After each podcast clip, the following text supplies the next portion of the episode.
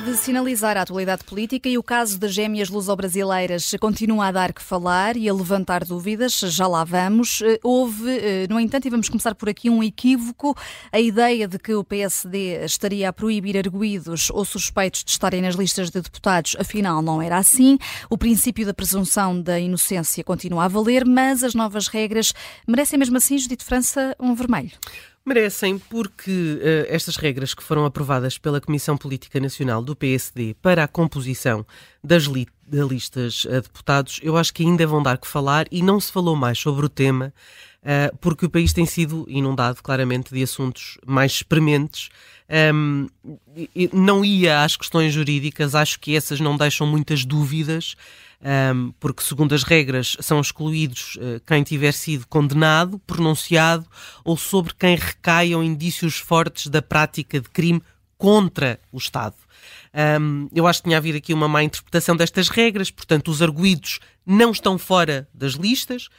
Um, como dizias há pouco, mantém-se a presunção da inocência e nada disto é muito diferente do tempo de Rui Rio. Mas aquilo a que não se deu grande destaque, com exceção de um artigo do Observador, é que há uma espécie de lei da rolha uh, que Luís Montenegro quer impor uh, àqueles que podem vir a ser deputados e que diz o seguinte.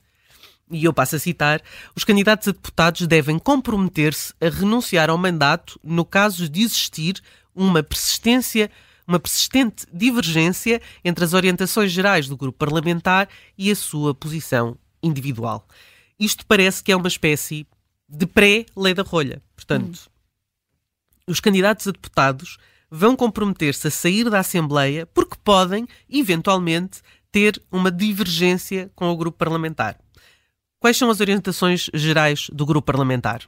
Hum, depende do que estiver em discussão naquele momento. Decorre, imagina-se, do trabalho parlamentar. E o que é que é uma persistente divergência?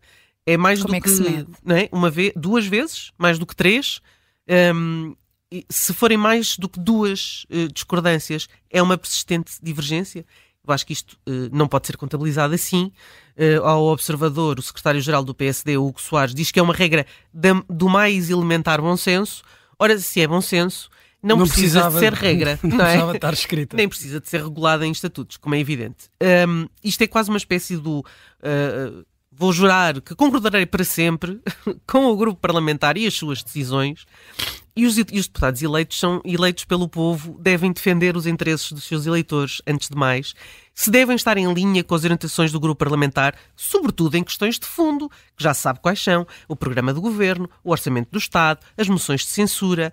Isto são questões de fundo que, aliás, normalmente exigem disciplina de voto. Mas há questões de consciência. Um, por um lado, e por outro, há opiniões diferentes em inúmeras questões, e isso deveria ser saudável. Um, porque é, enfim, de, de, de, de diversidade que nasce eh, uma ideia melhor. Eh, eu acho que é suposto ser assim. Um, e, e manifesta a partir de alguma desconfiança até para com isso quem... Era, isso, isso era a minha segunda parte. A escolha de deputados não, não é feita pela, pela, pelos órgãos diretivos. não sabem quem é que escolhem. É, é preciso um, papel assinado a dizer que vão seguir as determinações à risca do grupo parlamentar e eu acho que de facto falta bom senso nesta matéria, uh, ao contrário do que diz uh, o que Soares. O bom senso falta aqui. E na ânsia de ter um grupo parlamentar que não dê problemas transformados numa espécie de grupo de yes men, criam aqui uma situação que parece não, parece que faça sentido.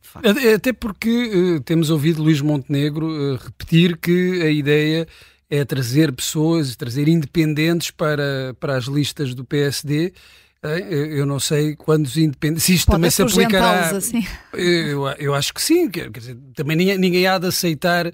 Uh, fazer parte das listas uh, pensando que vai estar uh, com divergências persi persistentes com o grupo parlamentar de, de, desse partido. Portanto, podes assinar de cruz porque não é porque não há não vai, imaginas que Sim, não vá. E, imaginas à partida que, que, não estarás, caso contrário não, aceita, não aceitas o convite, se, se, se pressupões que isso poderá acontecer, Agora, não, não acho que faça muito sentido eh, exigir este compromisso, este juramento, eh, este ritual iniciático que, de alguma forma, demonstra desconfiança e também acaba por limitar a liberdade de, de quem faz parte das listas.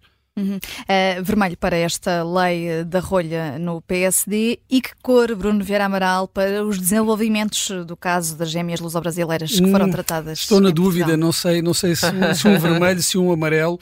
Uh, este caso uh, rebentou, por assim dizer, poucos dias antes do, da Operação Influencer.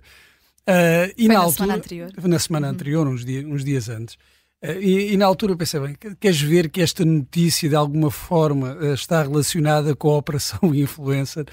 Porque a verdade é que isto tem fragilizado bastante Marcelo Rebelo de Sousa.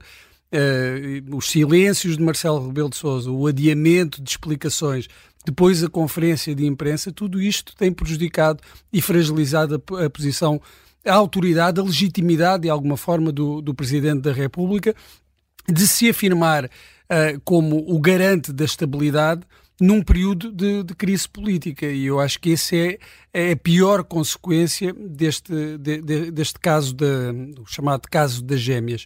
Uh, e se António Costa e mesmo Manuel Pizarro já vieram tirar um pouco o Presidente da República do lume, uh, dizendo bem que isto tudo seguiu os procedimentos normais, não, não houve aqui nenhum, nenhum problema.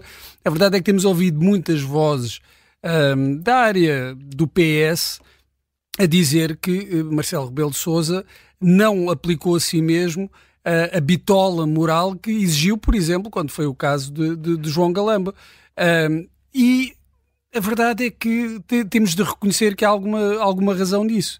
Uh, Marcelo Rebelo de Sousa pode tentar uh, equiparar o, o, e-mail do filho ao, ao, de um cidadão comum, mas não é a mesma coisa. Ele tem, ele tem perfeita noção de que não é a mesma coisa.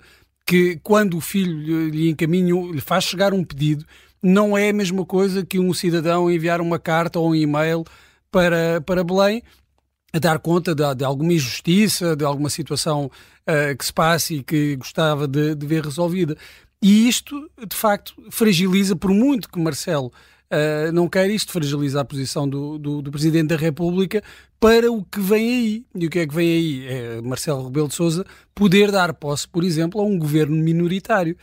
E, eu acho que até às eleições vamos uh, ver muitas pessoas a insistir nesta debilidade de Marcelo Rebelo de Sousa, a tentar até agravar, fragilizar mais ainda a posição do, do, do Presidente da República, e um, por aí um vermelho.